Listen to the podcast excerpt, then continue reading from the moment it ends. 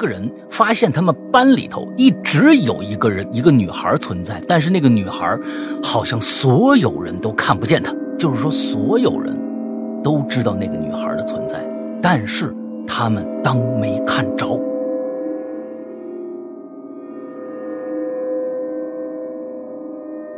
不过，当我进了房间，反锁上门吃饭的时候，我就觉得有点不对劲了。怎么呢？这个人呢，是那种中长发，头发油油的贴在头皮上，戴了个夸张的眼镜。这个眼镜在我们教导主任那里啊是不会过关的，类似于墨镜那样的。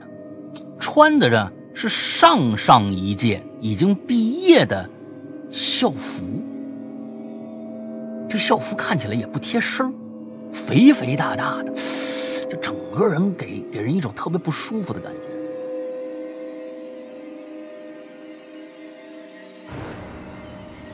我就发现啊，我不是别人，也不是好兄弟，是我那室友，正从床上缓缓坐起来。嗯，他就那么坐在床上。上半身直直的挺着，盯着我，嘴巴里头嘿嘿嘿嘿嘿嘿，就这样笑。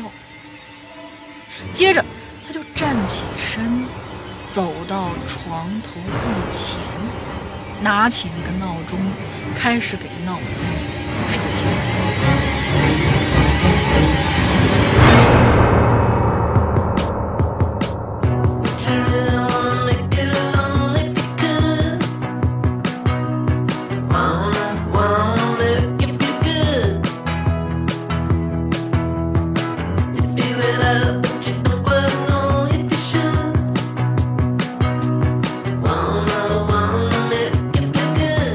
哎，各位听众，大家好，欢迎收听《影榴莲》，我是石阳，想死你们啦！我是大玲玲呀。哎呀，这个时间跨度有点长啊。对，这个对于我们来说呢，呃，是一个非常开心的一段时间啊，因为好像就不能歇几天，不用做节目啊。完了之后呢，但是呢，哎呀，那一做影留言呢，又觉得哎呀，太想你们了，好好久没有这么嘚啵嘚啵嘚啵的说话了，你知道吧？哎呦，太好了！不知道大家呢，这个最近这个五一啊，都去哪儿玩了啊？都受了什么样的苦难啊？听说今今年的这个。啊，这五一旅游爆款啊，啊，很堵啊，各各种各样的景区的发回来的抖音啊，让我让我们在家里边这个那家里蹲的人呢，非常非常的开心啊，谁你们去的？这这干嘛去了？你们这这这啊，那挺好，挺好，挺好。嗯，之后呢，呃，那我们就回归正轨啊，每个星期咱们就开始影榴莲，听着我和龙玲两个人跟大家聊聊这些。大家奇了怪了的事儿，好吧？啊，最近呢，这个有好消息，就是奇了怪了的投稿啊，还挺多的。那我们就是前一段时间呢，跟大家说，确实是这样，就是说投稿呢，第一个少，第二个呢，如果质量不达标呃不达标的话，那我们也没法做，因为就是有一个有个质量杠杆在那放着。哎，最近呢，投稿人比较多，质量呢也相对来说好一些，所以呢，最近啊，我觉得奇了怪了会呃节目的这个发布的频次会加大。啊，但是呢，这个东西也不知道是一个一阵儿的呀，还是啊一个一个以后都这样了，不不敢保证。那但是呢，最近可能大家奇了怪了，呃，不缺节目听。啊，也希望呢，各种有故事的人赶紧给我们投稿。我们的投稿方式是一个邮箱，叫做“鬼影人间”艾特新浪点 com，哎，s i n a c 呢点 com 这样的一个邮箱，“鬼影人间”全拼啊，艾特 c 呢点 com 这样的一个邮箱，大家录一些这个故事的小样啊，用你的手机录就行了，发给我们，我们听了以后，如果好的话。就会跟你联系，同时也跟大家说，各种各样的投稿，文字投稿也可以用这样的方式来投给我们啊。前一段时间，其实我们也也就是九周年跨业，其实大玲玲说的那个故事，就是有人投稿过来的故事啊。我们也跟人家签了约了啊，都有稿费啊，都有稿费，稿费多少看节目的呃质量，那这个这个文字的质质量，所以呢。欢迎大家啊，热情的给我们投稿。OK，前面这个广告做完。好吧，这是广告时间了。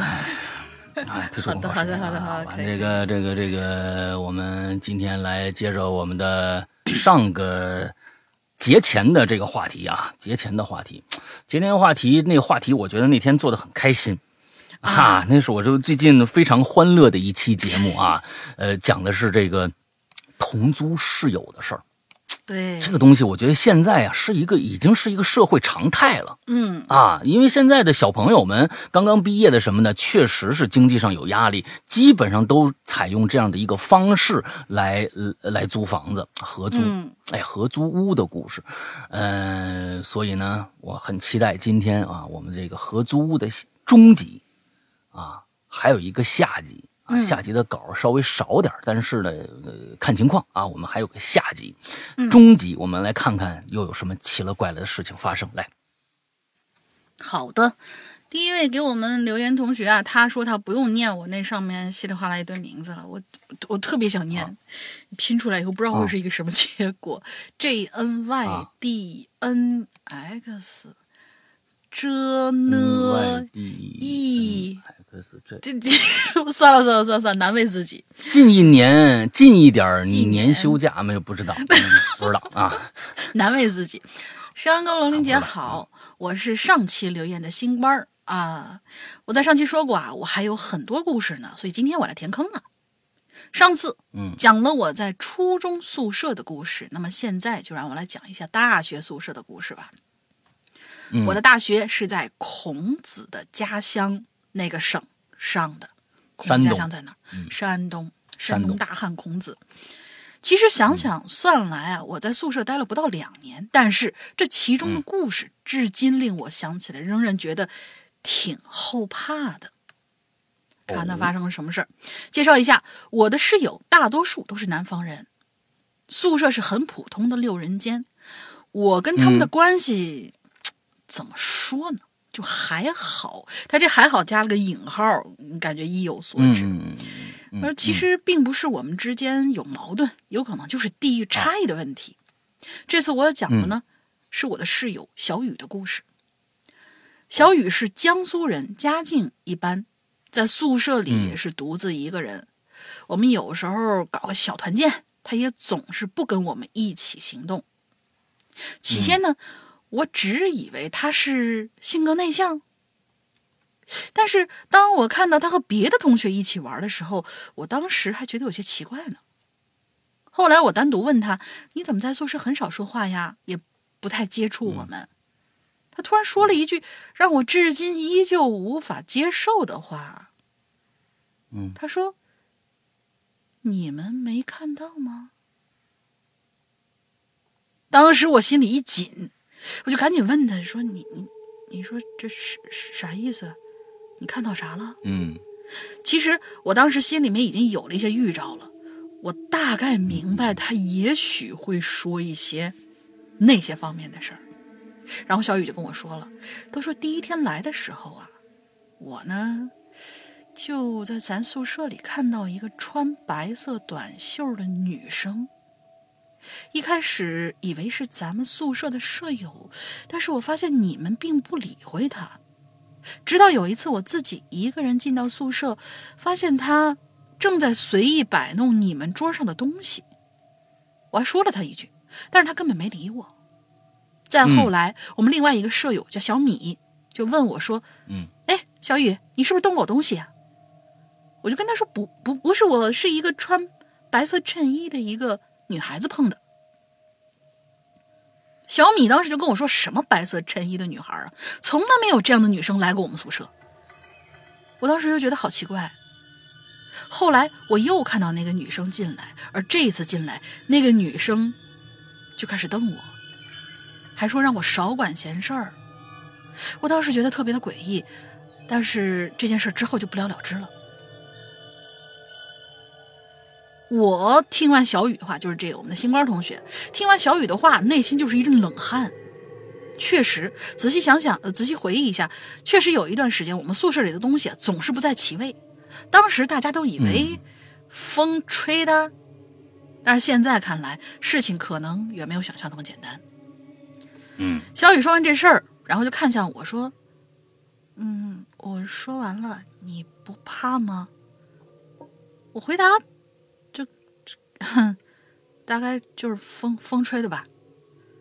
我故意装作不相信他的话，还告诉他你别多想。但其实我心里已经很害怕了，但是仍旧保持着一份镇定。这次谈话之后，小雨明显和舍友的关系缓和了不少，亲密了一些。可是我也能时常发现宿舍里的东西依旧摆放位置不太对。嗯嗯嗯，不存在舍友提前回来，呃，随意拿出什么东西，然后放在另外一个位置那种。因为我们经常查寝，位置有很明明确的地方摆放的，那应该是规规定吧。嗯嗯嗯。其实我就算知道宿舍里有另外的一个好朋友的存在，呃，我也不太会在意。毕竟他的存在也从来没有影响到我们有趣的大学生活。我还经常会听到这样不存在的人所发生的一些故事。当时我觉得有点害怕，可是真正遇到这样的事儿，我就觉得比我想象中的要坦然。这个世界上从来没有非黑即白的事和人，我一直这么认为。一个人的好坏，并不是一两句话就能说明的。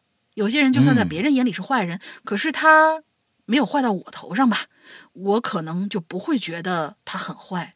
同样，小雨的忧虑，也可能是我毫不在意的原因。嗯嗯，好了，这就是我舍友小雨的事儿。我还有一堆的诡异故事哦，等下一次吧。最后说一句，希望《哈喽怪谈》越办越好。啊，那你来这个奇了怪了呀，对不对？对呀，哎，咱这亲自讲多好啊！对呀，这个故事啊，让我想起了一个小说啊啊，小说跟这个故事呢，如果再往下发展下去的话，有可能就变成那小说了。哦。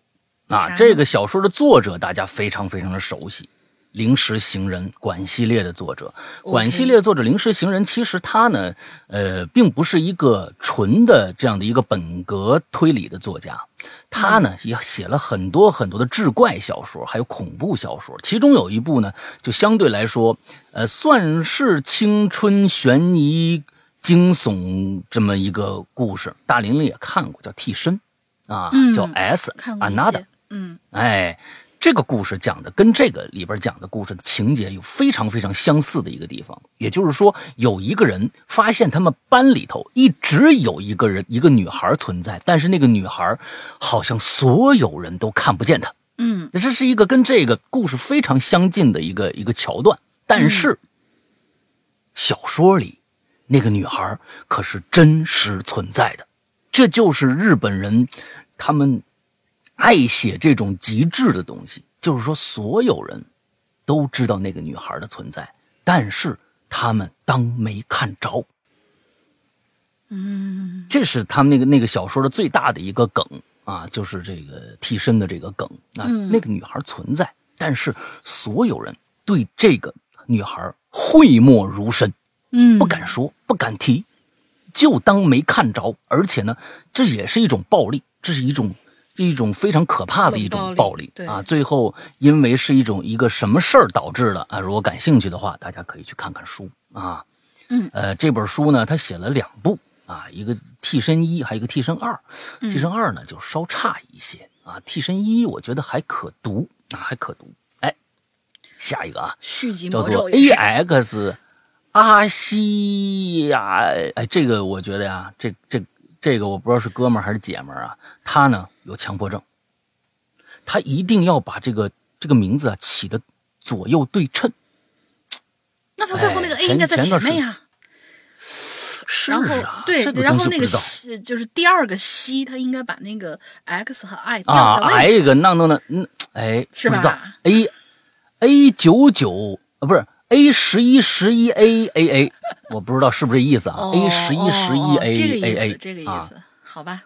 不知道啊。嗯，山羊哥大玲玲好啊，我叫铁锤妹妹。哎呀，这个名字一看就不怎么有那个强迫症的，不不像有强迫症的，有强迫症不会起这种名字。我觉得啊，铁锤妹妹啊，潜水好多年，哎，终于要这个冒呃浮起来冒个泡。我这故事啊，算不上恐怖，就是挺让人想不通的。啊，看到这次留言主题，拿来分享一下。好，嗯，这个好像是大二的时候，哈，那天我们有早课，起床之后呢，睡我下铺的呀，名字叫做琪琪的啊，那么一女孩一看女孩就问我说：“糖糖，你昨天晚上怎么睡那么晚呢？”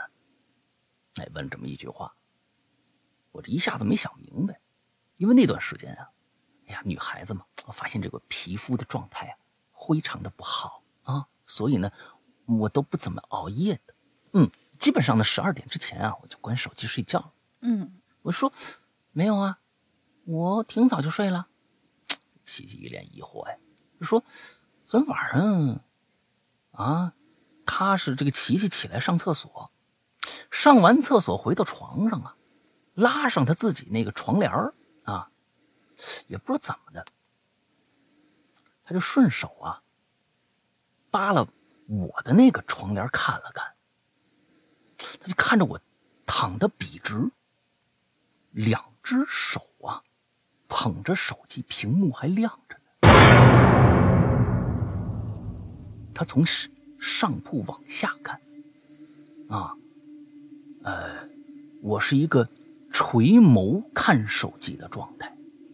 他看了看自己的手机，那个时候已经凌晨三点多了。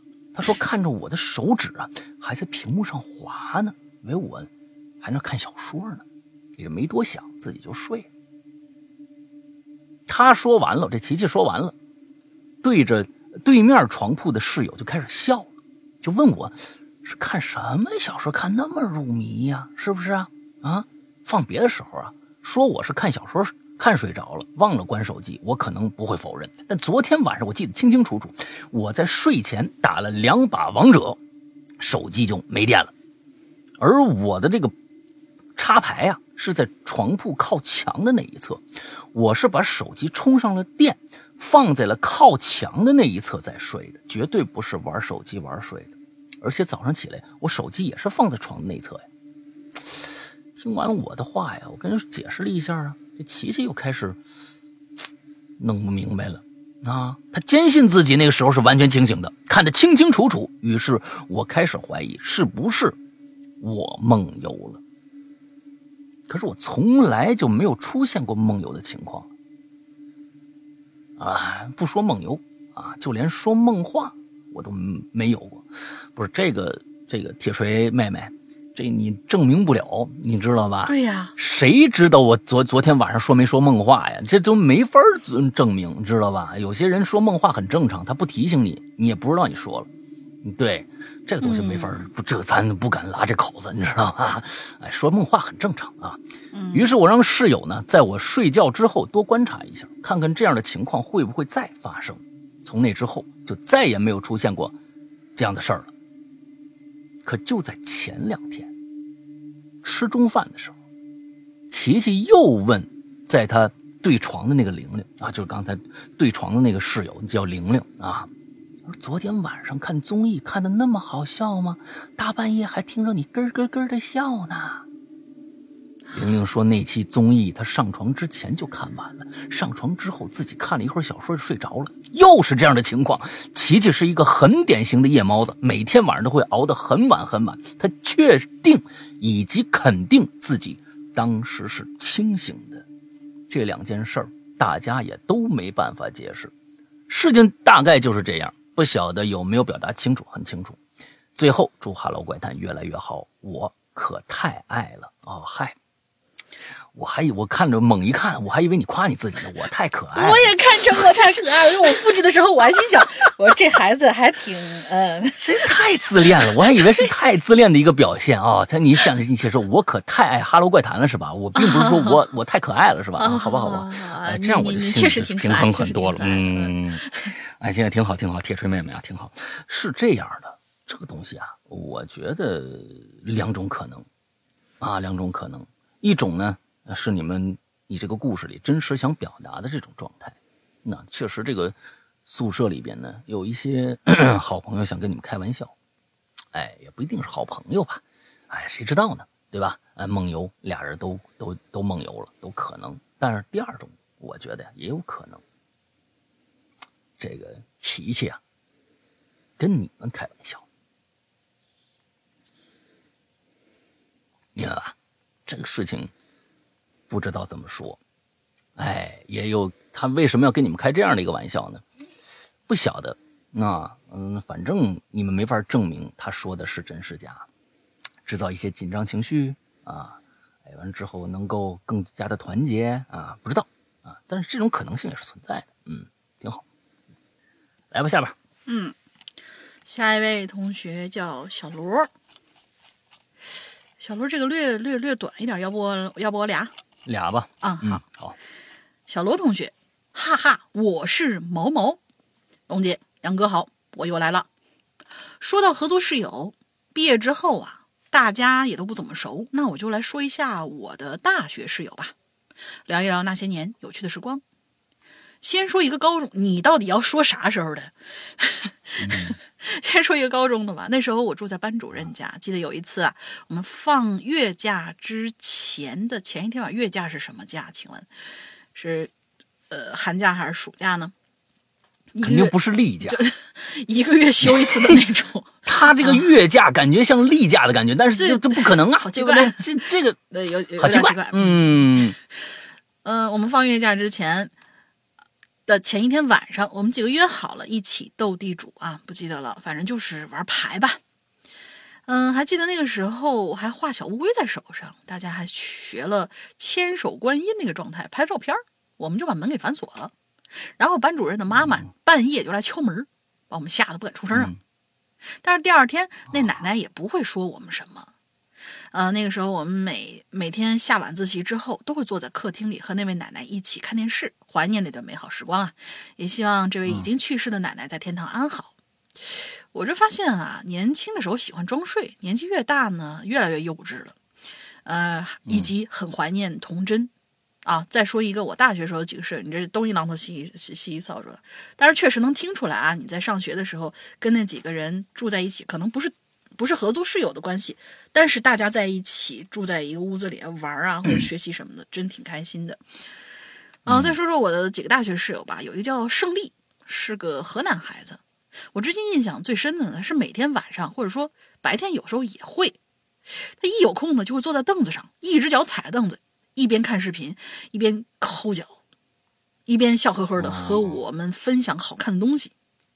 我和他关系最好呢，啊，他还陪我去看电音节，去医院照顾我，算是我的好兄弟。啊，虽然现在已经不怎么联系了，还是要希望他好好生活，好好加油。我也会的。结婚的时候给我当伴郎呀。哎，你这个是缺那说到我一份子。个，，我是觉得我跟你说啊。这么多人你不联系，然后来给我当当伴郎，我觉得你是缺那个份子。呃当伴郎一般不不不随份子了，啊是吗？伴郎可能是吗是吗？不随份子，不知道啊啊，不知道啊啊啊，我没我没当过伴郎 啊，是那个他刚才让我想起了一个我的大学室友，啊哈，我的大学室友啊，跟他有一样的习惯，但是呢，还有跟他一个不一样的习惯。啊，这两个习惯加到一起，那牛逼透了！我跟你说啊，那就是我一说你们就就就就想去吧。嗯，这室友啊，我也不说他哪儿人了啊。呃，这室友呢，我跟他关系特别好，就是什么这这他太乐呵了啊，特别乐呵一人啊，成天成天的去，就好像以前说过，他爱练健美啊，爱练健美，但是练的呢练走形了，把那个胸部啊啊练的。非常非常的圆润，这这个这个东西非常非常好玩。完了之后，那个 完了之后，那个他有俩习习惯啊，他有俩习惯。第一个呢，就是跟刚才说的抠脚，他爱抠脚啊。但是还有一个习惯，时不时的呢，他还爱刻指甲。他是抠完课还是抠完洗洗再课呢？这个东西啊，连招他是有没有我不知道了啊。但是呢我我看着每天晚上，每天晚上那时候他还有洗脚的习惯，他确实是洗干净了再抠。这抠呢，那时候我们那时候没有手机那时候哪有手机呀、我们那时候那个时候就就是那个那个诺基亚都还没有呢。那个时候我们啊当时，哎，很早之前了，那是在上大学那个，他就都都听广播。啊，我们那时候是娱乐，你们想吧，没有网络的时代啊，没有这个什么的，就听广播，哎，听音乐，哎，拿一个小半导体在那儿，洗完脚洗脚的时候就听，完拿举起来在那耳边听，就跟现在老大爷似的。完了之后呢，可哎，洗完脚了，到了水回来以后，坐床边上听什么相声、评书啊，那乐啊。这完之后，离一个脚就跟他一样，哎，一个脚搁床上，哪哪手啊就那个抠着抠着抠着，也不知道我也不知道有这个东西有什么过瘾的，你知道吧？但是呢，他他他上课时候磕磕指甲，哎，哦，这个中间的好他像是有一个时间间隔，他保不齐中间洗过手，保不齐啊，对那对对，但是他睡觉的时候把全身放平了以后，为了让自己安眠，完之后自己恪不恪手不知道啊。你但是呢，这两样加起来，反正这要是一套连招的话下来，我天哪，这个人这这很很牛逼了，嗯。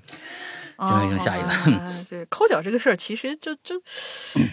没事儿，你不用太介意这些什么什么这些人习惯啊，因为我记得啊。去年的时候，哪哪次偶尔看到一个小小的一个片段，我们的国际钢琴大师郎朗同学，他坐那儿没事干的时候，也下意识的会去抓脚，所以哦，对吧？人家那上了好几亿的保险的手都呃都都都不在意，所以这应该是一个人类的常态，所以你不用太对，我就就努力给你的同学往回圆吧。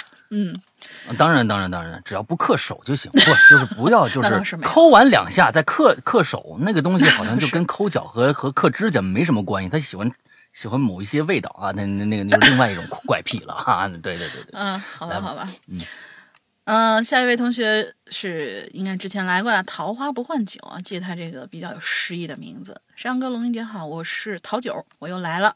第一次榴莲就被当成进群密码，好开心，嘿嘿嘿。上次山羊哥不是说我有轻微的幽闭，还喜欢听怪谈是为啥吗？我来解释一下，其实我就是典型那种越怕越喜欢的，简称不作不会死的那种人。就算每天晚上回家能把自己吓死，也会坚持喜欢鬼鬼神神啊那些灵异的东西。好，来到话题啊，这次榴莲是关于室友的，所以我又来投稿了。高一那一年，我爸妈为了方便我上下学，在学校的附近和一个我的同学的爸妈合作。嗯，等一下，我我捋捋这关系。我爸妈为了方便我上下学，在学校附近跟我的同学的爸妈一起合租了一个三室两厅的房子，就是两家人住在一起，而不是两个同学啊住在一起。然后他们算是下学以后每天还是回家的那种状态。so 这个东西，你说现在的爸妈真的是啊，太下心了啊，真是了，。嗯，嗯他说：“我终于摆脱了没有人跟我一起上下学、害怕的要死的日子，但是结果啊没想到哈，也仍旧是受到了不一样的惊吓。啊，我这人啊怕黑，所以房间里一直开着小夜灯，有的时候还会打开小的投影仪，把房间照得亮堂堂的。而且我有个毛病，就是晚上睡觉的时候啊，不太喜欢锁门。于是呢，我的室友就对可怜又无辜的我下手了。那、不是你，你这个内容，我我先看能播不能播啊？怎么感觉怪怪的？嗯、那是一个寂静的夜晚，我正做着甜美的梦，嗯忽然就感觉有什么东西啊、轻轻的坐在了我床上。我醒了过来，一扭头就看见一个身影在我床边上一动不动的。那天只嗯开了个小夜灯，我隐隐约约能看出，女的，是个女的，嗯，女的，长发。我嗷一嗓子尖叫，一边叫还一边缩在了墙角，因为我的床在西北方向靠墙的角落里。等我缩在角落瑟瑟发抖，才借着微弱的光细细打量那个不知道是啥的玩意儿，我才发现，唉，是我室友，我那亲爱的室友。我当时就有点生气了，因为他本来知道我胆小啊，之前就嗯经常会吓唬我，我以为这次也是他恶作剧，故意吓我呢，正要说他，嗯结果再一细看，哎呀，人家连眼睛都没睁，这不会是传说中的梦游吧？我没办法，只能把他呀七手八脚弄到我床上，就是凑合了一晚上。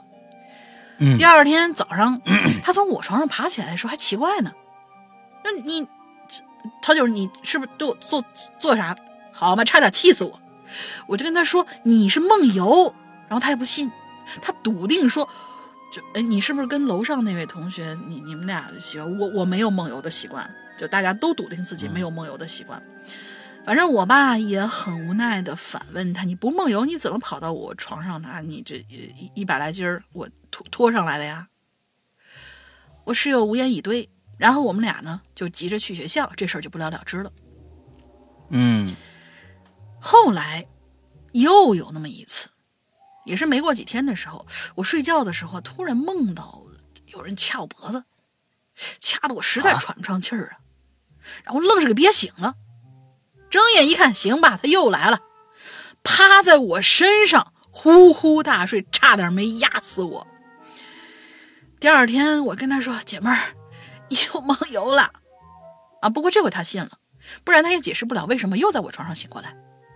他呢向我表达了歉意，我呢也原谅了他，毕竟人家也不是故意的，睡着了嘛，控制不了自己。嗯再后来呢，他又爬过来几次我的床，终于你们俩换个寝室睡吧，要不你睡他屋，他睡你屋，反正他这么喜欢你这张床。终于我养成了晚上睡觉之前必须锁好门的好习惯。再后来我转校了，我们的联系也逐渐变少了，但是我还是对这位室友啊念念不忘，毕竟他是第一个执着的爬到我床上的人。你现在单身是吗？我我可以这么理解吗？呃，我的故事讲完了，祝石阳哥越来越帅，龙雷姐越来越嗯，Hello 怪谈越来越好，期待十周年，冲冲冲！，OK 啊，这个东西你把门关上，第二天有没有发现，就是你一开门，他在门口站着啊，闭着眼睛啊，这 个不知道啊。嗯，这梦游这事儿真的是啊，我我没我我还真没有遇到过梦游的人，哎，真没遇到过梦游的人。最多遇到过说这个，在我们嗯大学期间也没有听说哪个宿舍有梦游的人啊。这要是有真有的话，那这真的是一下就传开了，对，还真是少。嗯，就觉得梦游这种东西，对对于咱们来说，就像是那种都市怪谈一样的存在，谁都是听过没见过。那它就像是、嗯对，像各种各样的一些过去的老梗啊，就是那些就是呃呃所谓的站在你床头啊，哎，劈什么劈西瓜呀、那种感觉。啊，嗯，对，呃就不知道，嗯，好吧，那下一个啊，下面俩吧，嗯，好，无给无法预知的明天加个期限，你看这名字起的真的是啊，挺棒。嗯，老大杨老大龙老二，你们好，嗯、喂这这名字，嗯，龙老二啊，那你想到你你想当老大是吧？那行吧，龙老大杨老二，你这样听着舒服吗？不是，这这这这，你知道你说你是还你看你还反应了一下，不是你这个形容词吧一下？不是不是这个形容词儿啊，在某些情境之下吧，它不不不是一个，你这个篡班夺权的这样的一个不是野心不是不是若揭，我是说你知道吧？它作为一个啊名，词的时候，不是作为一个那个就是称呼的时候，那你这个邪恶的心，人家叫你龙老二，你就能往那个方向去想。哎呀，龙玲，你叫我老三好不好？求求你了，老老三也老行啊二是谁。呢？老二老三是谁皮蛋儿啊老二是谁？皮蛋儿啊，皮蛋。可以吧？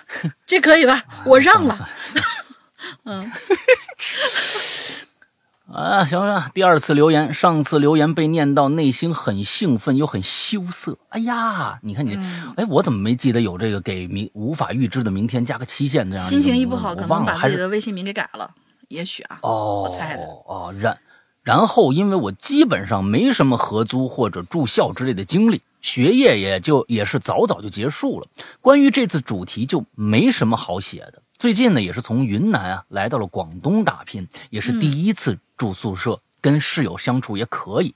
要说唯一奇怪的地方，就是自从听了怪谈，嗯，感觉宿舍里到处都是我看不见的阿飘，哈哈哈哈哈！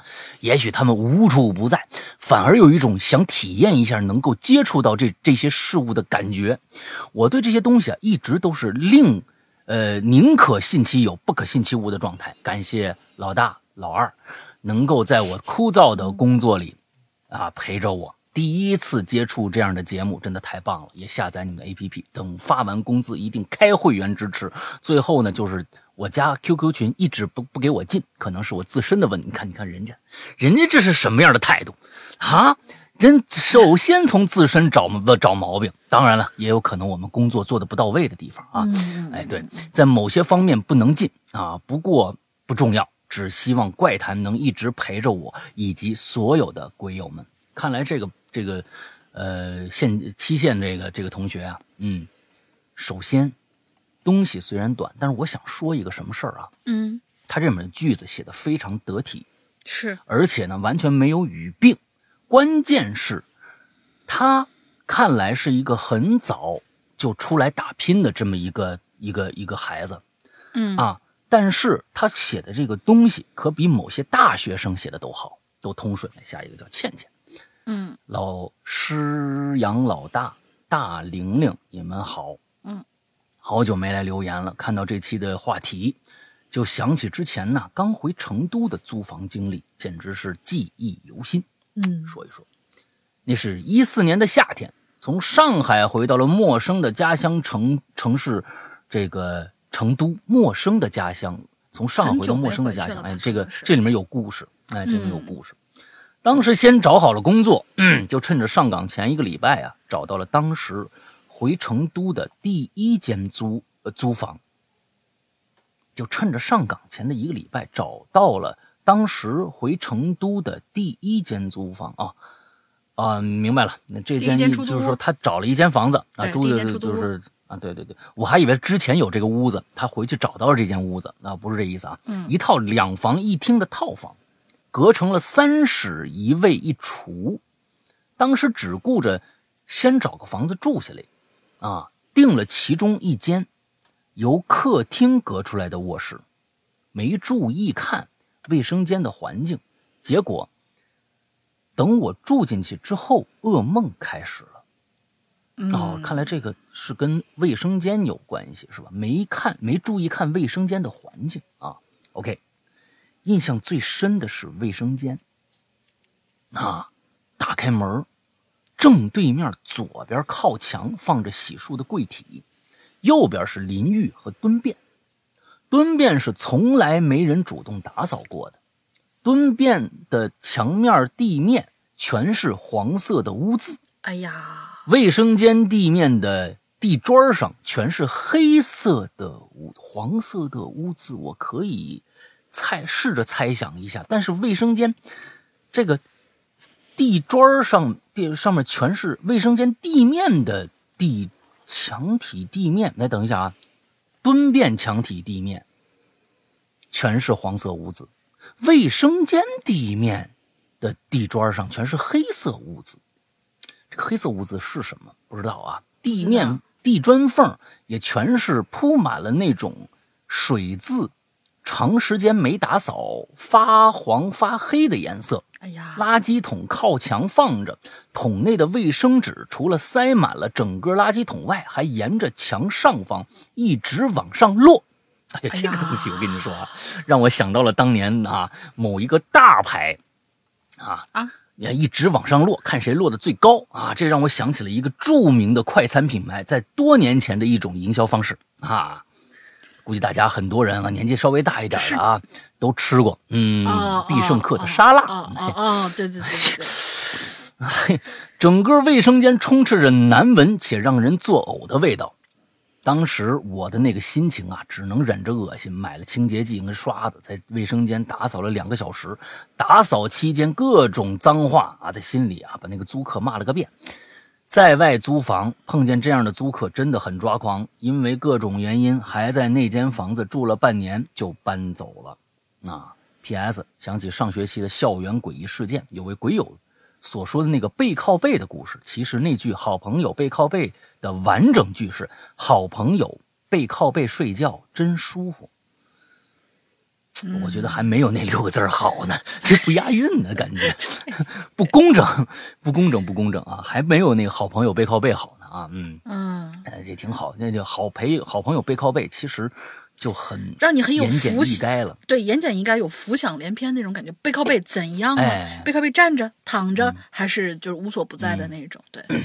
嗯，那所以说，他这个是租房，是接接手了一个别人退租的一个地方。那可能退租的时候也没去打扫卫生间，只是把环境弄了一下。不是啊，就是他那个里面租子应该是干饭的，他隔成那个三室一卫一体也一卫一厨嘛，就是里面还有俩人住着呢，还有俩那俩人不打扫。哦哦哦哦哦哦，对他一共仨人嘛，他就完全三室嘛。另外两个完全也是俩陌生人，然后共同用的这卫生间，反正谁都不打扫。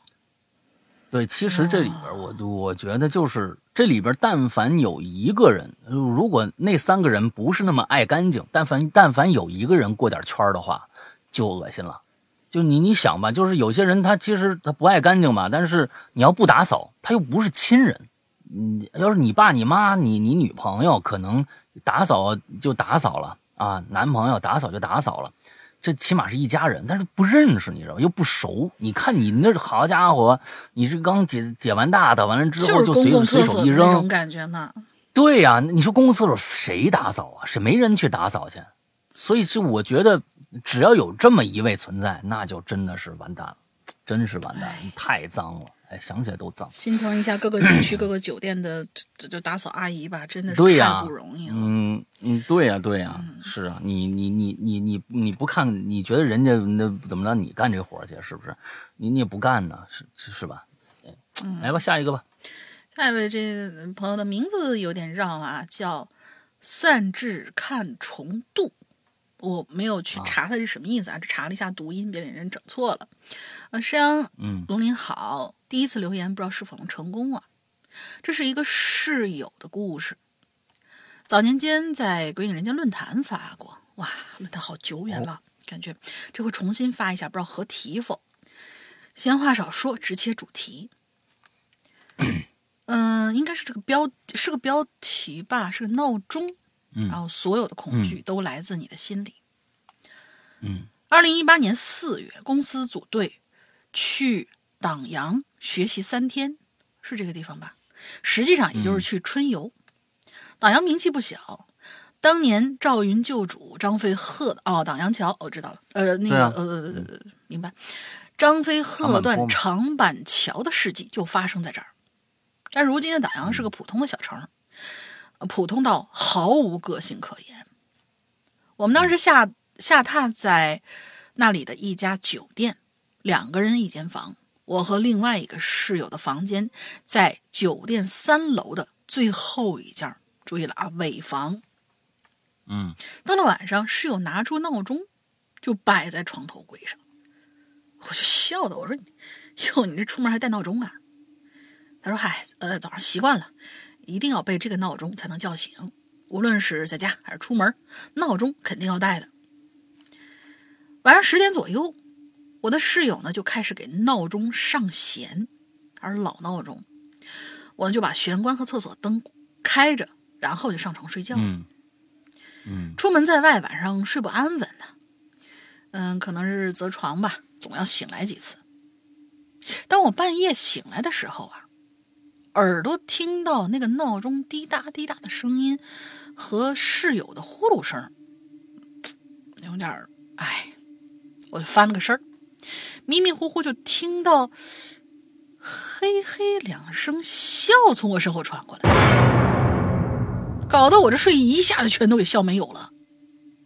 我又赶紧翻过身，半闭着眼睛，我就发现啊，我不是别人，也不是好兄弟，是我那室友，正从床上缓缓坐起来。嗯他就那么坐在床上，上半身直直的挺着，盯着我，嘴巴里头嘿嘿嘿嘿嘿嘿，就这样笑。我去，我不知道他是这干嘛呢？这是发癔症啊！接着，他就站起身，走到床头柜前，拿起那个闹钟，开始给闹钟上弦儿。我就这么盯着他，一直看着他，走过去，拿起闹钟上弦儿，上完以后，重新躺回到床上。我说：“他他不是睡前上过了吗？一晚上上两次。”等我不是应该是中间有一句，就是我不知道什么时候睡着了，在早上再醒过来的时候，室友已经不在屋里了。我是在餐厅看到他的。我走过去，坐在一旁吃着我的早餐，一边问他：“昨晚上睡得怎么样啊？”摇摇头说：“不太好，整天晚上在做噩梦。”我就漫不经心的问他：“我说你做啥梦了？”他说：“我整天晚上，我整个晚上都梦到你，半夜坐起来了，给闹钟上弦儿。我当时就愣住了，看着他，确定他不是在跟我开玩笑。后来我就发现他很认真的看着我，然后我就低头继续吃饭了。我想他一定是在梦里啊，把他替换做我了，不然还能有别的解释吗？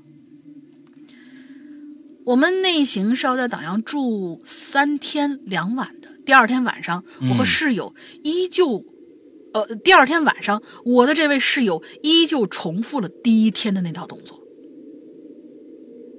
晚上十点钟，给闹钟上弦。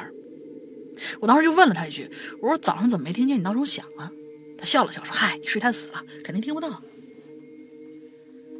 半夜的时候，我觉得我肯定是又一次被室友的呼噜吵醒了。屋子里除了室友的鼾声，还有闹钟的滴答声。我蒙着，就是眯缝着眼啊，看着对面床上室友的那个行动，他还是那样笔直的躺在床上，打着呼噜。正当我要在他的呼噜声中睡着的时候，他的呼噜声是戛然而止，然后又从床上慢慢的坐起来，扭过头，注视着我，看了一会儿，慢慢站起来，起身，拿起床头柜上的闹钟，开始给闹钟上弦。我侧躺着，眯着眼睛，看着他做完这一切。然后他上完弦以后，又坐在床边看了我一会儿，之后才躺下。呼噜声马上又响了起来。我就慢慢啊撑起半个身子，瞅着那个滴答作响的闹钟。难道这给闹钟上弦是个很过瘾的事儿？我就左手拿起闹钟，右手伸到闹钟的背后。结果还没等我转动发条呢，耳朵旁边就响起了一个声音：“你在干嘛？”啊我去！啊！我直接叫出声来了。惊吓过度的我直接踩在床上，从另外一边跳到了地下。我站在那儿，就看到我的室友坐在床边，直勾勾的正在瞪着我。我也不敢说话，就那么看着他，因为我不确定他是不是真的睡着了。过了好半天，我发现他看了我一会儿，然后身子软软的一倒，躺回到了床上，呼噜声几乎同时又响了起来。我去，梦游吗？这这太过分了！我我真是受够了，我不想再体验这位室友的梦游经历了，赶紧收拾好我的物品，出门下楼，来到了一楼大厅，就那样坐在。酒店大厅的长沙发上，背包放在身，背包放在身边，掏出手机一看，才早上四点钟。还好这是最后一晚了，今天就要结束旅行了。我就在那个大厅的沙发上歪着身子，大厅里头很安静，除了我身边正在发出的滴答声。嗯，他把那闹钟拿出去了。不知道啊，你继继续往下看，我就猛地坐直身子看向我旁边，我发现那滴答声正是从我的背包里传出来的。我怀疑的拉开背包的拉链，把手伸进包里一摸，我去，有一个闹钟。我赶紧回忆，我赶紧回忆着离开三楼房间时的情形。当时我收拾东西的时候特别匆忙，难道我是我顺手把我室友的闹钟也装进包里了？我脑子太乱了，已经记不清了。闹钟在我手上卖力的滴答滴答的，我在想，我到底要不要把那闹钟送回去啊？我房卡是由室友保管的，你让我敲门吗？我没有勇气呀。呃，哎，这是这中间是少了一句吗？还是怎样？就是。同样在餐厅，早上起来了呗？啊，应应应应该是在餐厅哦，好吧。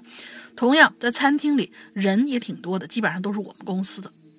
我发现我那个室友已经拿好食物，坐在桌边大嚼了。看来没有闹钟叫，他依旧是可以醒过来。我就走过去，把那闹钟放他面前，我说：“不好意思，我早上着急收拾东西，误把你闹钟啊装包里了。”他居然很奇怪的抬头看看我说：“这不是？”你的闹钟吗？我哪有闹钟啊？我说你说啥？你不是睡糊涂了吧？你不是每天晚上都给闹钟上弦吗？还说出门必须带闹钟，不然起不来。他说你才睡糊涂了呢，是你说早上必须要闹钟叫才能叫醒，还说怕闹钟丢了，特意要在闹钟背面刻上你的大名的大写字母，你自己看看啊。我就很疑惑，拿起那个闹钟，一看的背面赫然刻着一个大写的 F，没错，是我的名字。我开始怀疑这件事不是他有臆想症，就是我他娘的精神错乱了。我也没说什么，走到餐厅门口，他叫住我说：“哎，你闹钟忘了。”我说：“送送送送送给你了。”然后我就走出闹钟，身后传来的还是滴答滴答的声音。我就回过头看了一眼，室友跟在身后，正在端详手里的闹钟。一股寒气瞬间就传遍了我的全身。登上返程的巴士，我再也没见过那位室友，而我也怎么都想不起来这两晚和我共处一室的室友到底是谁呀？因为我脑子里头此刻全都是闹钟仍旧滴答滴答的响声。嗯，这故事应该是一个。编出来的故事，但是我觉得编的还不错，而且我印象当中，以前咱们肯定念过这个稿子，我对这个这个情节是有印象的。哦，是吗？对，我对这个情节有印象，但是忘记是哪一年了。我是忘了。嗯，肯定是论论坛的时候，对。嗯，这故事挺挺精彩的，对对对，很非常的好，很很好，很好。完了之后，你要是还有这样的稿子，可以，这这个这个故事完完全全可以当做一个很精彩的一个故事。精细的做一下了，是。这个挺好的，嗯，完之后是这，呃，室友啊，咱们看，公司组队去党阳学习三天，啊，我和另外一个室友在房房间，他这个地方如果再多加几句的话，我觉得可能为这个故事的铺陈，嗯，就更更有意思了。一共去了多少个人？开了几间房子，最后跟另外一个会室友帮帮在一起，哈，然后我是觉得这故事更像是什么呢？他这个室友就是他，嗯，而说你要这个更像是这个室友就是他他自己，那就要不然这故事如果往后想的话，我觉得他留白留的也也也也挺好，到最后留白留的挺好，让你琢磨一下，这这人到底是谁？这么多年就再也没见过那位室友了。他不是这么多年，他是上了巴士以后就再也没见过，而且根本想不起来那人长什么样。对，所以我是觉得这个后面那个留白留的还是挺成功的，对对对对对，不错，挺好，这故事挺好。来下一个叫做白仓，那山羊哥、龙鳞小姐姐，我是木木啊，这一次呢又来留言了。我的高中啊是一个一半住宿一半走读的学校。因为中午午休的时间过于紧张，再加上家里离学校距离远，我就在学校附近租了一个小房子。先说一下这个楼的构造，这个楼啊是自建的一个楼啊，就违章建筑啊，自己自己盖的啊，是一个四四方方的楼房，中间呢有一个正方形的天井啊，那就是一圈都是房间，中间是空的，哎。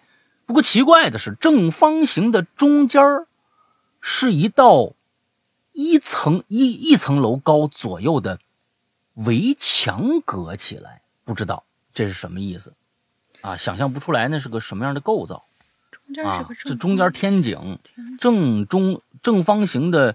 中间用一道一层楼高左右的围墙隔起来，它是隔在哪儿呢？没没没明白。我的我的概念当里就就有点像那个，就是咱们就是咱们看僵尸，然后他那个楼不是也是那种四面楼嘛？但是中间它那个空地那个位置有一圈正方形的围墙，就从里边又给隔出来一条像走道一样的东西，是不是这种感觉？不知道啊，我我不知道，我想象不出来。我现在大概这样子啊，嗯。左边左半边住人，右半边空着。左半边也就是我租房这个这边啊，有一道大红门，用电子卡刷卡，哎，能才才能进去。房间门呢也是电子卡。一楼是一个很大的房间，有四个小房间和卫生间、厨房、小客厅。二楼向上都是两间，分布在楼梯左右。每个房间有两个小房间，一个带有小卫生间，一个和一个大的卫生间，一个小厨房。我现在是越说越乱了，不知道这这楼到底这一圈儿，感觉上好像没多少户，就两户。这么一大圈只有两户，但是是怎么个结构？不知道啊，不知道。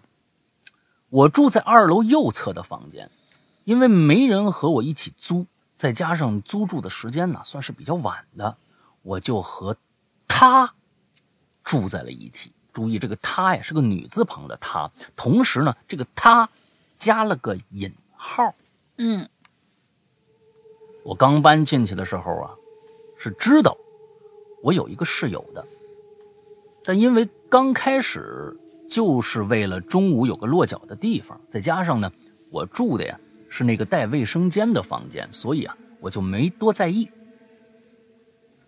在那里住了一第一周，因为我有值日啊，所以午睡起来啊走的比较走的早。因为我们基本上没见过面啊，这个东西因啊，因此我和那个室友基本上没见过面我只是通过房门外的声音听到他回来过。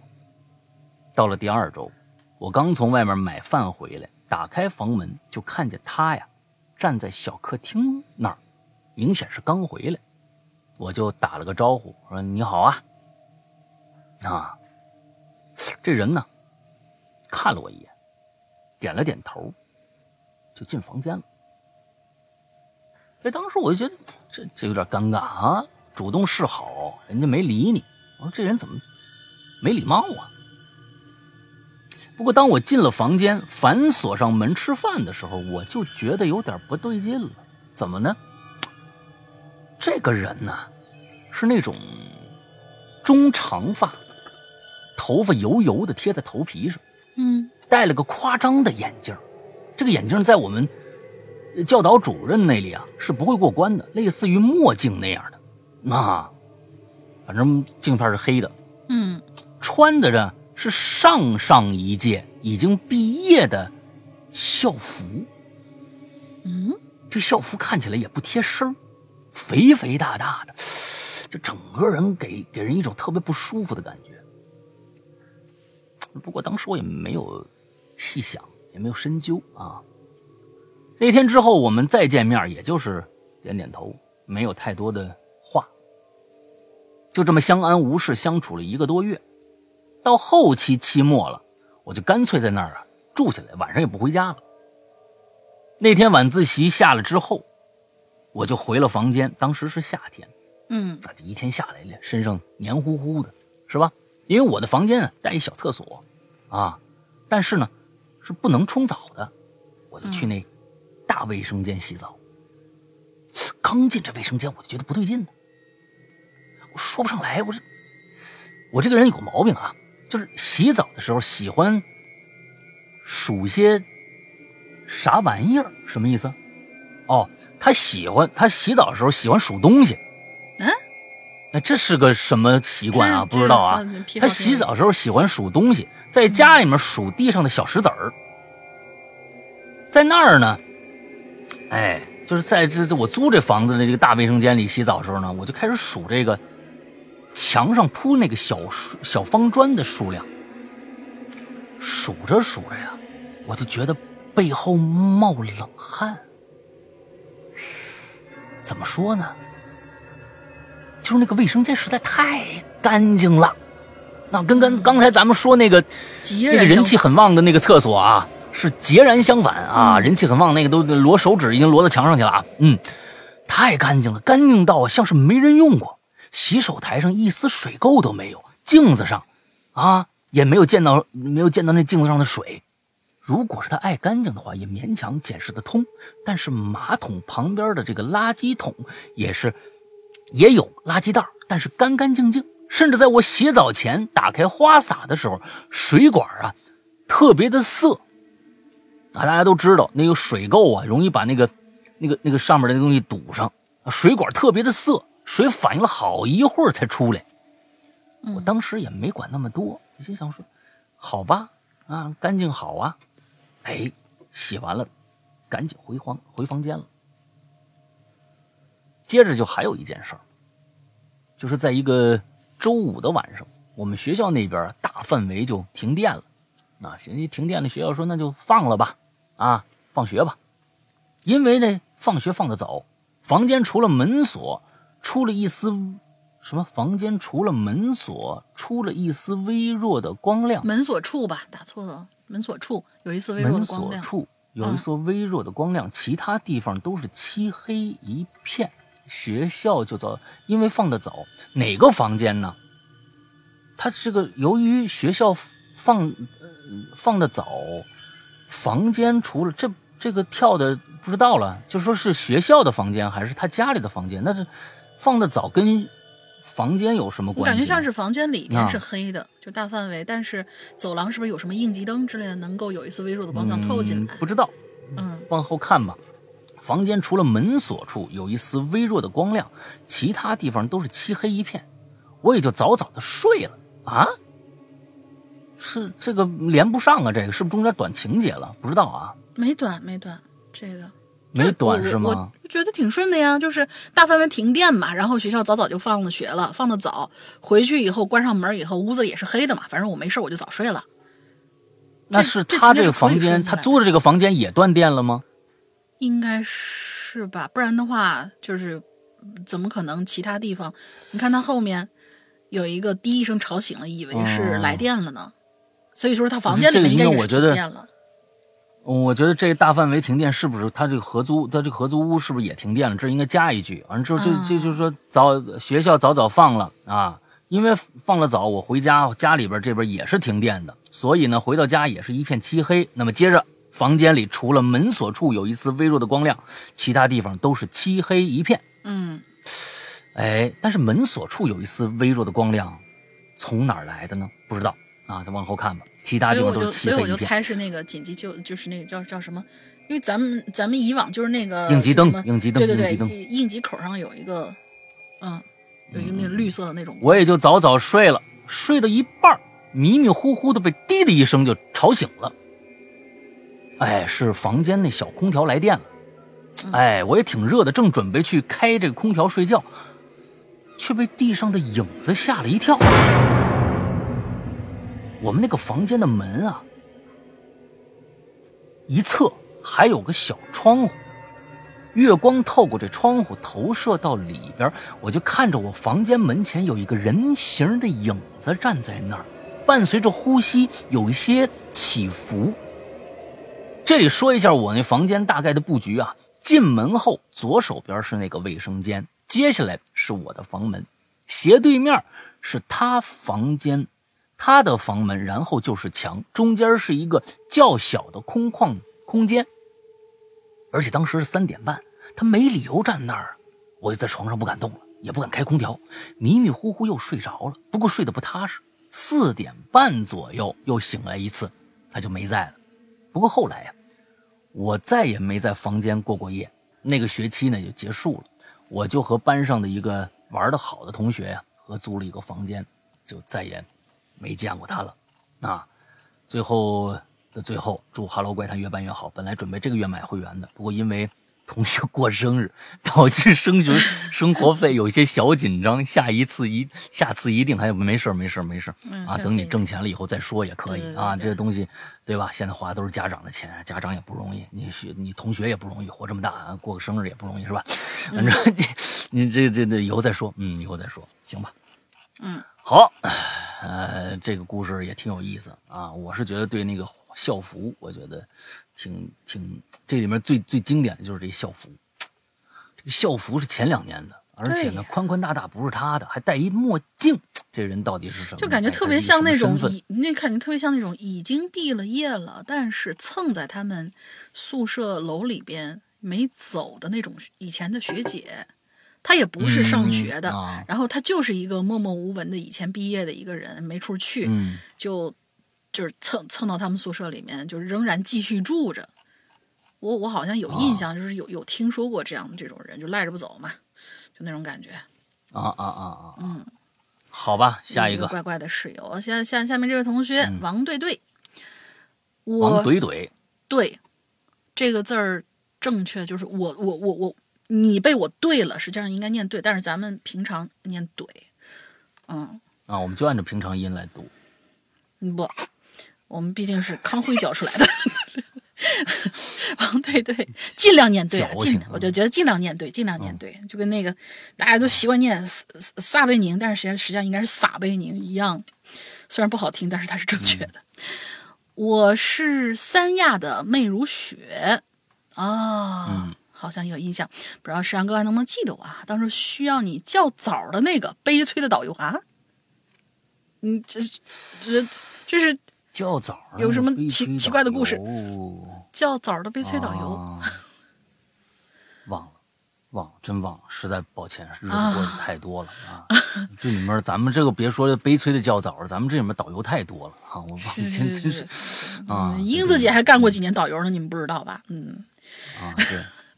二零一二年到现在啊，从当初李哥、秦宇和年年到大海和英子，哇，真的是。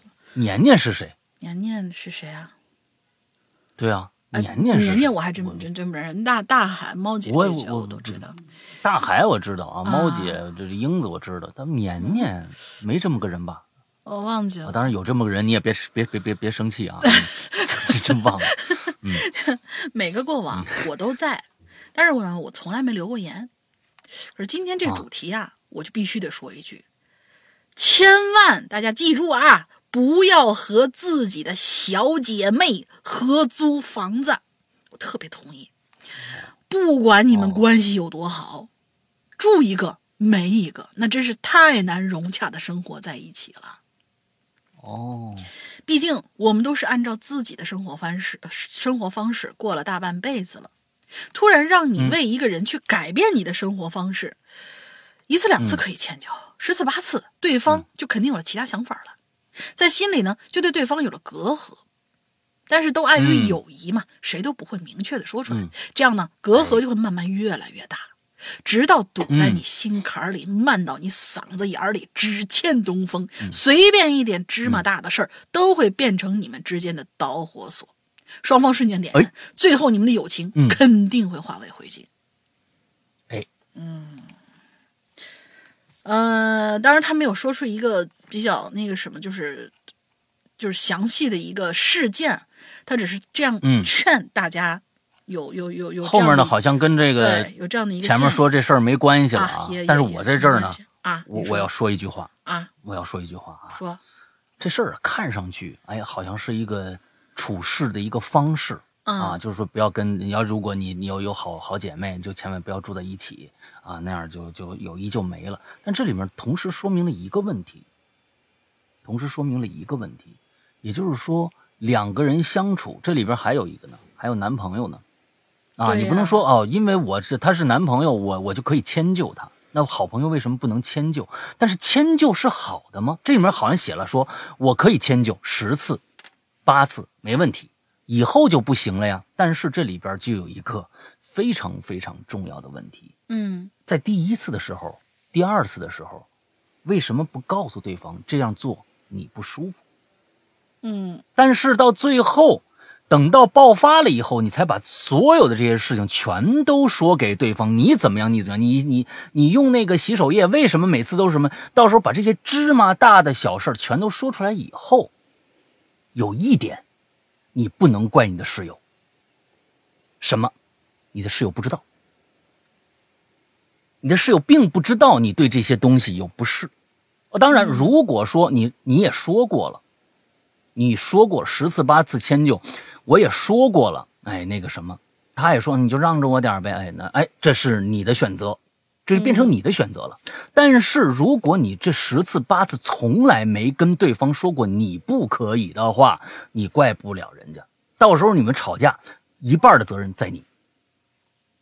这是真的，就是这个样子。你不能这样，这这样变成什么？这样变成了个道变相的道德绑架。怎么说呢？我为你付出了那么多，你怎么就不理解我呢？我都十次八次容忍你了，你为什么就不能做一些改变呢？我告诉你，两个人相处必须是一个互相测试对方底线的一个过程。但是你必须把这个底线说出来，人家不知道怎么办呢？人家没法付出行动啊！到最后你们俩真的是好友谊，背着所谓的我，因为是好朋友，我不能说出来，我在乎我的面子和对方的面子的情况下，那么这好朋友不管多好，不管住不住到一起，肯定有一天要崩。肯定有一天要崩，这就是为什么好多的这这其实是一个人性来的啊，就是说我是觉得这也是一个人性，有时候太好了，可能就有一些碍于面子不说出来，但是不说出来，永远就会变成就接下来就会变成了一个你面子上跟这个人特别特别的好，回来总会要跟你另外亲近的人说他不好的事儿，以后也就变成这样了，塑料姐妹嘛。这就变成塑料姐妹对对对，我我也想到，就是有点像《小时代》的那一场什么脑袋上倒红酒的那一场酒会一样，啊，总有一、啊、一个地方会让大家彻底炸的那个时候，就是还是。那你说那帮那帮人矫情吗？总是觉得我已经为你付出那么多了，人家对方知道不知道啊？不知道，你不知道，你拿你你你你你这个你觉得你受了很多苦，完了让别人说你你应该理解我，那这说不过去。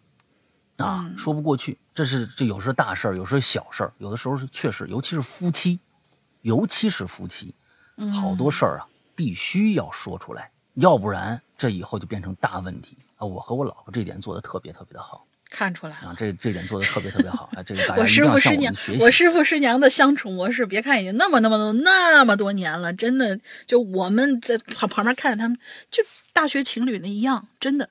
那么多年都是这样的，反正所以无比的所以就是有什么就说什么，这一点特别特别重要，千万不要拿我是你的好朋友之后，你应该，我们应该，我为你让一步，你就应该替我让一步，就关键人家那个步什么时候让他不知道，这点我必须在这儿跟大家说，这其实也是一个相处方式来的啊，好吧，下一个。哦，还不是下一个，接接着还没念完呢啊！对，接着读。嗯，他他后面还有一个，他说是这个留言只是给大家一个建议吧，并不涉及到灵异事件，但是呢，却让我想起了另外一件事儿，嗯、就是当初大家都是网上购物，我记得有一个卖家发过来的货不对版，随后就给卖家退货，嗯、但是卖家就是不同意，并且口出狂言，我给你寄寿衣的，啊、给你寄花圈的。这个时候，咱家鬼影周边的第一版衣服发货了，到货以后啊，我不知道啊。当时我收到了什么意思、啊？就是啊，那个时候他正好有一个退货的那个，我明白，他以为是寿衣是吧？不是，他以为收到的那个咱家衣服那个包裹是那边卖家，他他不是说了吗？他说我寄来的寿衣呢，我就收到了一个北京来的包裹，当时我心惊胆战，就怕开到包裹以后看到一些呀花花绿绿的不想看到的东西，当时就按照包裹上电话打过去。我想询问一下，嗯，谁呀？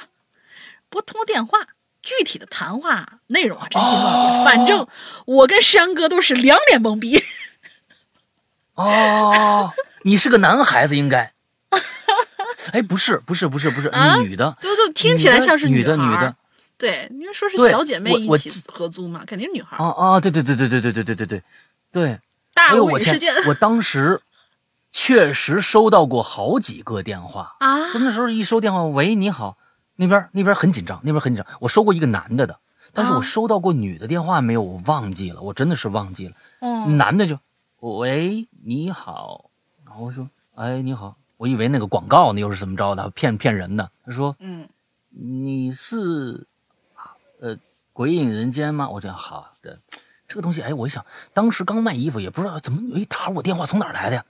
我说是啊是啊，哪儿的都有。呃，你那，你那个医壶还是个南方人，还是应该是广东还是不是福建的？你那个医壶有问题。我说怎么了？呃，我要要的码小了一号。我说哦，你衣服啊嗨嗨嗨，衣服你这怎么着啊？就是就呃，我记得有这么一个电话，哎，小了一号给人记错了。啊，当时我自己发货那个时候啊，就好家伙，哦那时候你没看这个战场，一架铺满了衣服，啊，完了之后这 L 是给谁呢？都贴小，我一个人发货，一个人打订单，我天哪，那个时候真的是啊，往事不堪回首。之后就也有那个电话，我记得，但是我记得还是个男的给我打的，就是喂，你好，我说，哎，你好是谁啊？他说你是，我说啊，你找谁？他说他可能听出我声音了。他说你是施阳吗？我说就我我当时也很恐惧啊，就是哎这个什么意思啊？我啊我说我是啊，我说哦我我我我买了你的衣服。我哦好好好，我说行行行，我说怎么怎么就就挂掉了。有可能，但是我记得是个男的，呃呃是个女孩，可能是，嗯嗯，反正人家就就还有一句嘛，就说是反正大致通话内容都是在你是谁，我是谁之间绕来绕去，想想还挺搞笑的。你是谁？你到底是谁？你到底想要对我做什么？啊，对对对，这个想起来就太可怕了。你啊，这个这这个很奇怪啊。前几天我们也是啊，我我前几天也，我这个这个。淘宝啊，现在淘宝你直下面淘宝上那个那个劣质产品太多，真的是劣质产品太多，他那个图根本就会信不过，他卖的价钱，其实大家千万不要相信价钱，价价钱越便宜的肯定那质量越差，这是无疑的，千万不要相信那个同同那个那个图片。那天买一样东西是什么我就不说了。嗯。之后呢，他们现在淘宝啊，而且那个我买的是一个这个叫什么天猫商家的啊，天猫商家的，按说这个天猫商家就他们里边。对，当然很多坑啊！完了之后，我买那东西一回来一看，因为不贵，几十块钱的东西，但是呢，我一看这质量完全不行，我就立马点了收货，给了个差评。现在天猫商家他们都是雇佣那些就是专门干这个扫扫事儿的这些人啊，就专门是清差评的这些人来替他们工作，来替他们，我就知道这电话一定会打过来。过了一会儿，来了一个小哥给我打电话，以前我接过特别横的。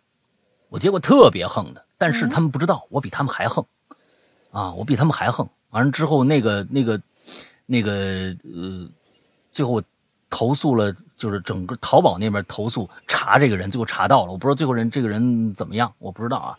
但是太横了，这个人这孩子就挺好。他说：“您看我们这个是知道。”我说：“你这质量太差了。”我跟你说了，我那个图片给你发上去了啊。完了说：“我为什么要呃收货点收货呢？我就是为了来。”给你评差评的嘛？他说是是是是，理解理解。那我说那既然是这个样子，那你也就不用多说了吧？他说是是是是，我知道我知道。那么能不能你看我的绩效是跟的根据这个来呃挂钩的？我产不了事儿，可能就要扣工资。我说我说兄弟，我真特别理解你干这个工作的难处。基本上那都是替老你们那边老板产事儿的，但是你要知道。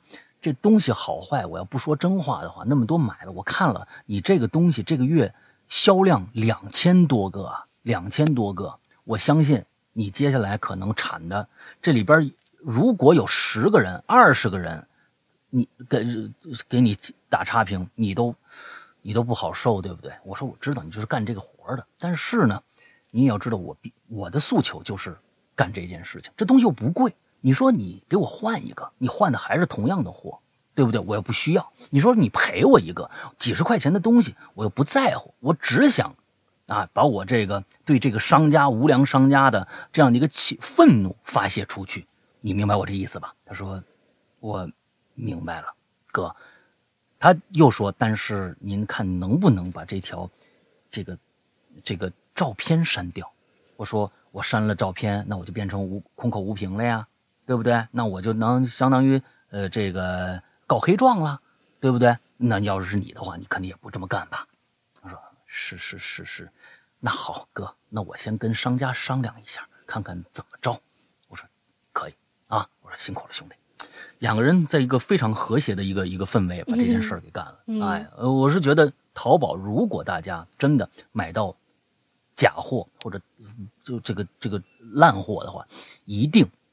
给他打差评，要不然这些气长助长这些人的气焰一点好处都没有，凭什么让他就就就就就卖卖卖那个东西啊？那最后对吧？没没这个，我觉得咱们大家一定要。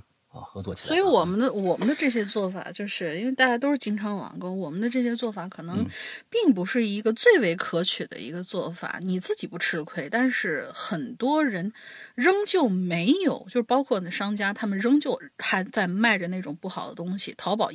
淘宝店本身在总管理的时候意识不到，就比如说像我们，我们可能遇到一个什么事儿啊，这这这东西不合适，买一件衣服，像我这种什么买衣服比较难的，拿着衣服，哎，是不合适，我是二话不说退回去，或者说是货不对版，我就直接退回去。退回去看见，嗯我钱是回来了，但是他那个嗯，很差质量的东西，他仍旧在卖啊。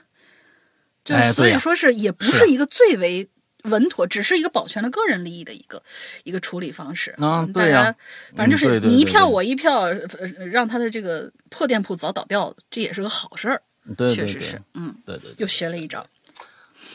咱们今天啊，本来后面还有一个，时间关系，咱们今天最后一个飞哥啊，飞哥，嗯飞哥这个呃，上次来我这个直播间了啊，每天在在外边工地干活啊，就带着咱们的节目听，哎，特别好，就是这个就干活一点都不累，哎呦，我就觉得，哎呦，如果这节目能给大家能够起到这样的作用的话，就太好了，嗯。嗯，沈阳哥、龙玲姐，你们好，废话不多说，直接开讲。我呢是做工地装修的啊，外墙啊、吊篮呐啊，我们呢要么住工地工棚，要么呢老板租房子。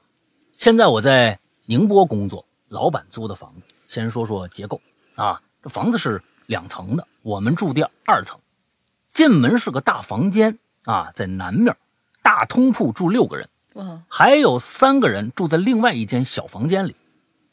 我们房间北边有一个小厅，过去小厅西边是卫生间，啊，东边是厨房。这飞哥呀，一看呢就是，我觉得像北北方北京一带的，要不然啊，基本上南方人他不管东南西北，而且管东南西北啊，基本上是京津冀这对对对基本上那个那个尤其老北个街道啊京都是正南正北。这老北京对于这个哎东边正南正西边，就是东南西北特别，那就经常有什么，你把那嗯西边那暖壶给我拿过来一下，你就不知道他这话是哪儿来的。但人家确实是那么说的，哎对，哎，对对对对对对，所以我是认为，哎，飞哥有可能就是这一块人啊。嗯北京、天津附近，我就逃不了，天津、要河不然不河北会这么说话。差不多就是这样子。哎，嗯，哎，呃，东边是厨房啊，我也每天晚上做饭。之前的，小厅里啊是放工具的，后来呢来了两个人就住不下了，就把小厅收拾了一下啊，他们俩就住进去了。住这么多人，到了晚上，我上厕所，就看着其中的一个哥们儿啊，嘿，裸睡，健康，你看 裸睡啊，这也没什么大惊小怪，都是大老爷们儿，是吧？没什么。可是过了几天，啊，就是他们的不是来俩人吗？有一个裸睡，还有一个不裸睡的，对不对？还一不裸睡的，哎，不裸睡那个走了。我心里想啊，是不是晚上都睡着了，无意识的开个什么玩笑什么之类的？好家伙，不能再往下想啊！这个这个这个这个这个这个啊，你的这个东西啊，再往下嗯啊，对对对，你这个不裸睡的半夜啊，一翻身啊，整个手搭人家身上了，千年杀，啊，对，完之之后正正做一梦，正开赛车呢。这一晚上我跟你说，这个换挡，咔，这 这这别想了，别延展了，哎呦，不行不行不行不行不行不行不行不能讲。真不能换呃呃换挡换挡换呃呃不能再往下讲了啊。那另一个呢走了之后，就剩下他一个人住了呀，在那小厅里头。啊，最近天热，还不至于开风扇，我们就把那窗户开开。他也把卫生间的门和窗户打开了，啊，就是楼下这个啊，睡这这裸睡这个。晚上我们上厕所呀，刚过那小门厅，一阵强风就从厕所和那厨房窗户吹过来，哎呀！那后面写这风得有多大？我跟你说啊，这这个东西我有点写的有点不现实啊，有点超现实。这个东西我就风再大，它后面写的是“丁丁迎风飞舞”，好家伙，何其壮观！我这那风得有多大，丁丁才能迎风飞舞？这个东西，这个我说个好你说个啊！嗯绳子上挂的衣服，这个东西好像还是啊 OK 的。嗯，对对对对，你是丁丁迎风一般吹不动啊。这个 香哥、龙云姐故事听完了，正在更新的，现在忍正在更新的，现在忍着不听啊，听着一季一季呃留的扣，就不能一个完故事完讲完再开始下一个故事吗？呃，弄得心里那个猫抓的难受啊，就想着后面故事怎么样怎么样的。有时候真是想把你们绑绑了，天天不停给我讲故事啊！你们以后出门小心一点啊！说不定什么时候呢，我忍不住了，去北京把你们都绑了啊！哎，大家这个留证啊，以后我要消失了，你们先找这飞哥啊，嗯。该说不说，故事都值得反复回味啊，各种各样的故事等等等等啊啊！今天呢，就从这个原来的一个特别好听的一个故事开始回味了。重点，你们给我蜡笔小新一点啊！这个挠急了，我就去北京帮你们。嗯，哎呀，我跟你们说呀，咱们这个为什么更的这么慢，就是因为啊，顾及质量。其实呢，你说念字儿嘛。对吧？咱们这个好家伙，一天咱们这下来也一万多字呢，你念下来了啊！这才花了两个多小时，中间还带各种各样的玩笑。确实，你说念字儿，念的那就肯定是快的啊！你要光念字儿的话，那这这一天的关关键是创作，它有个疲惫期，它不是一个熟练工种，它不能变成一个技术活它有技巧在里边，但是呢，它毕竟是个创作的过程。创作的过程，它就有一些疲惫期。一天呢，你确实到时候你你一天念个两三万字，好像为了赶进度，那就真的变成普通的那种带点情感的朗读了，那就跟咱们的意思就不一样了。咱们为什么？咱们是小而精啊，咱们就小而精，就这么两个主播，每天也只能提供，哎，把那些精髓的一些感受，把这个东西不能变成一个你每天就是。为了生活吃饭，完了之后去呃，我我就就干这点活哎呀，当当当，完了之后我就打点字儿啊，之后那边是就就是我我我卖个车，哎，就是他有的时候生活所迫，你不能把它变成一个习惯性的一个肌肉的一个一个一个一个反应，要不那个时候他就不叫不叫创作了，他都不叫创作了。所以每一次做少一点，能把所有的这种创作激情放在这短短的。二十分钟、五十分钟里边，这个时候你们听到的东西才会有，哎，嗯，好，觉得好，这是可能，嗯，为什么一直把这个量，我们这个量缩的这么、这么、这么小？其实这么点量，其实对我们的这个创作的整个的压力啊，也也非常，也不算是很小了，啊，也不算是很小了。我不想把它变成一个最后完成任务，任务一一到了。我们做对做活变成完成任务的时候，这东西啊不会太好，那就不会太好了。对对对，这个道理就跟你故事肯定是道理就跟你吃饭一样，你你你你兜里但凡钱要是冲一点的话，你说我十块钱二十块钱买一碗面，我也能对付了今天中午。但是如果在经济允许的情况之下，我是不是要吃的更好？可能加个鸡腿啊，加个蛋，多加个蛋什么的。你肯定 还是对你来说就是这个，是就吃的好了，是吧？不是，相对来说嘛，相对来说，相对。那你不，你要不加鸡腿蛋的话，你都平时吃什么呢？你知道吧？就是这这两天只有大米饭，心在淌血，是为什么？就开始吃减脂餐，那减脂餐这个贵呀！我的天呐。啊，当然当然，就是减脂餐，它太可怕了，它就是。但是它搭配的那个营养配比确实是很好，对身体很好，感觉身心舒畅。嗯。啊，减脂餐你们都多少钱一份啊？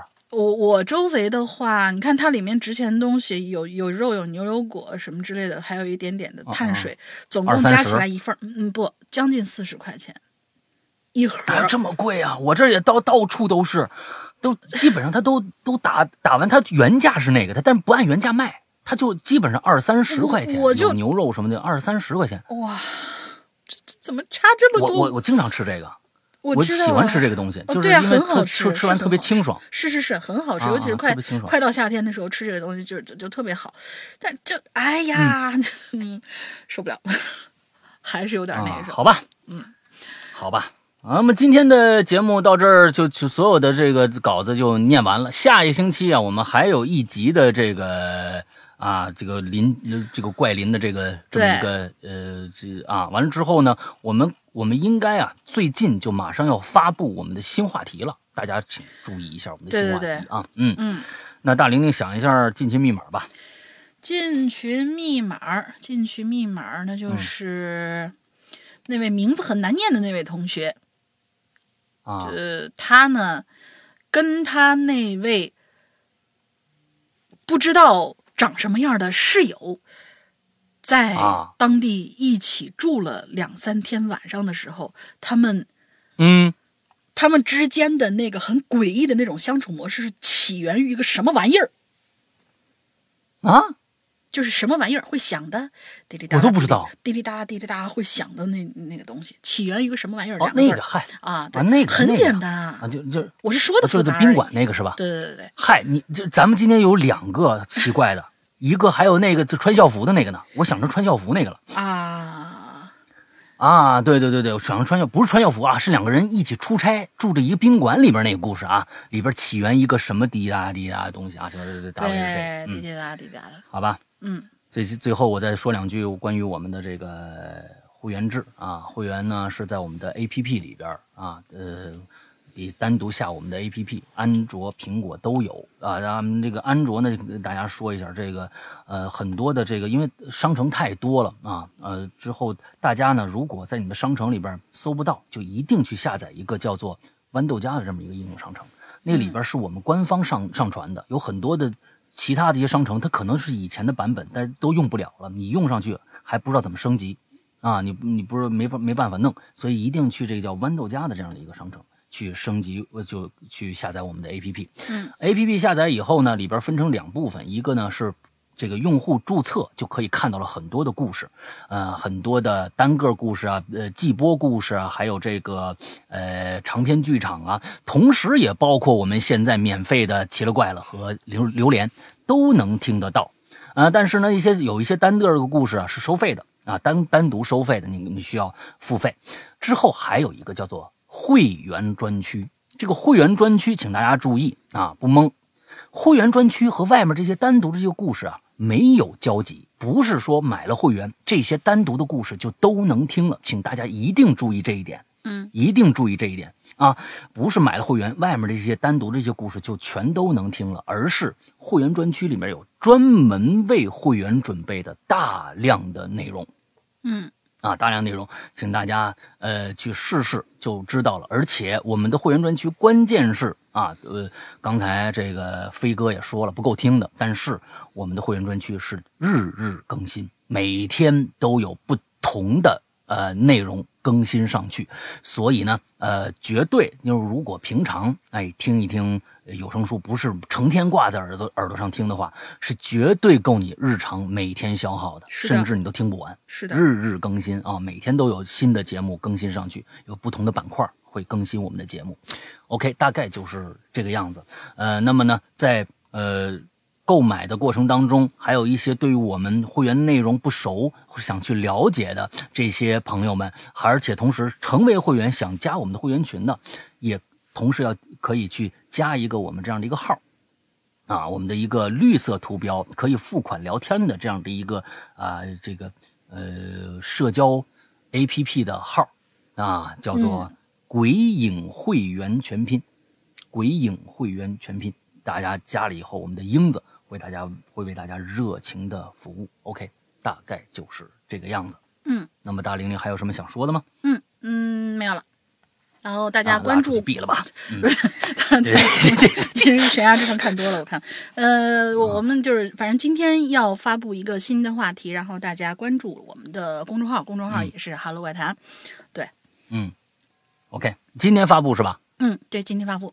啊呃，今天发布 OK，大家就赶紧就发关注一下我们的公众号，公众号搜索呃为那个公众号搜索呃哈喽怪谈，哈喽怪谈，你进去以后关注了以后，左下侧有一个影榴莲的这样一个图标，点上去有一个当期本期话题，点一下本期话题，进去下面如果那个留言的两个字可以点的话，就说明你可以留言，现在赶紧留，因为过几天如果留的人太多，我们就会封帖，这个就留不了了啊，请大家一定赶紧去，好吧？嗯。OK，那么今天的节目到这儿结束，祝大家这一周快乐开心，拜拜，拜拜。